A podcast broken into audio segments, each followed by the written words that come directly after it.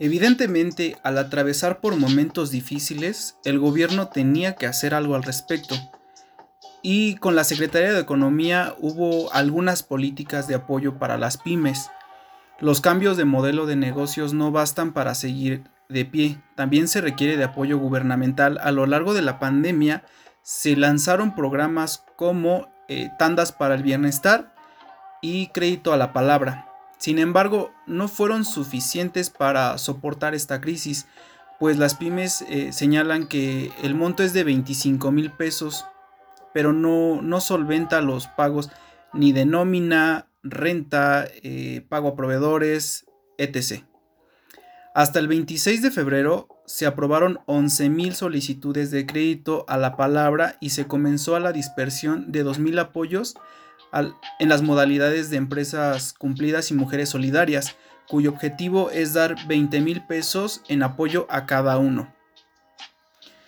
Hablaremos un poquito sobre las tandas para el bienestar, que es un programa de microcréditos para el bienestar, mejor conocido como programa de tandas para el bienestar. Es parte de los 30 programas y proyectos prioritarios del Gobierno de México y busca apoyar a la población que por diferentes causas no ha tenido acceso a los servicios que ofrece el sector financiero tradicional para iniciar un negocio o consolidar uno ya existente. Por otro lado, también tenemos el crédito a la palabra.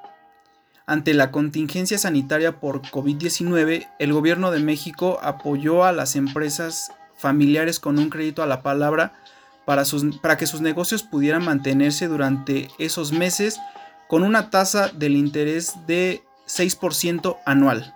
Este crédito es por 25 mil pesos que tendrán a pagar en dos años y nueve meses, que esto es un total de 33 meses. De seguir con el ritmo que hasta el momento tenemos con relación a las alertas de semáforo y normas establecidas en un escenario optimista, se tiene la expectativa bastante buena de aumento en cuanto a la economía, que es del 52.3% de los ingresos en comparación a los meses anteriores.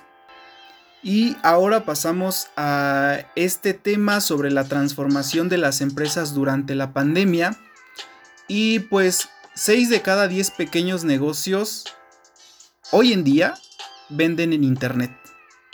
El e-commerce salvó a las pymes durante estos meses que llevamos desde el inicio de, COVID-19.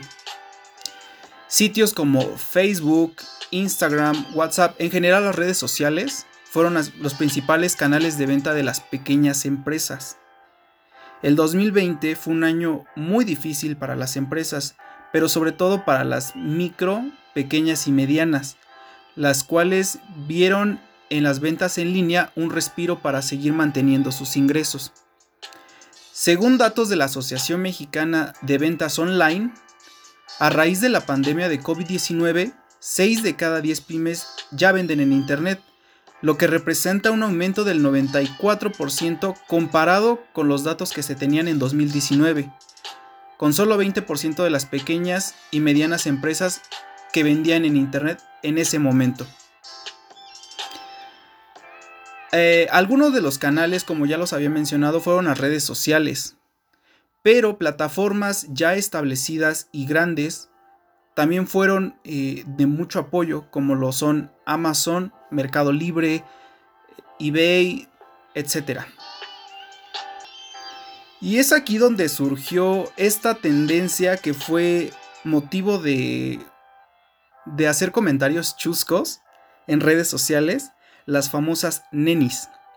Es una tendencia de venta en redes sociales que se desencadenó con la creación de, estas famosas personas llamadas malamente nenis, que son emprendedoras que se caracterizan por ofrecer sus productos en redes sociales, especialmente en grupos de Facebook. Entregan en diferentes puntos de la ciudad, por ejemplo en el metro, en centros comerciales y demás. Y se dan a conocer por el trato que le dan a sus clientes al usar términos como pues neni, hermosa, linda, entre otras palabras bonitas que finalmente dan una buena experiencia al cliente. Y esto es de aplaudirse porque estas personas vieron la forma de encontrar cómo incrementar sus, ingresos porque desafortunadamente son personas que perdieron su empleo o que sí vendían eh, sus productos pero bajo su, venta. Según eh, una encuesta de ocupación y empleo que, que hizo el INEGI en el último trimestre de 2020 se registraron 29.6 millones de trabajadores informales, lo que equivale a más de la mitad de todas las personas ocupadas. Para impulsar la formalidad y que más pymes crezcan con el e-commerce, eh, la Asociación de, Ventas Online señala la necesidad de mayor capacitación de ventas online y para apoyar los pagos a proveedores y logística para mejorar la distribución y negociaciones con instituciones bancarias o gubernamentales.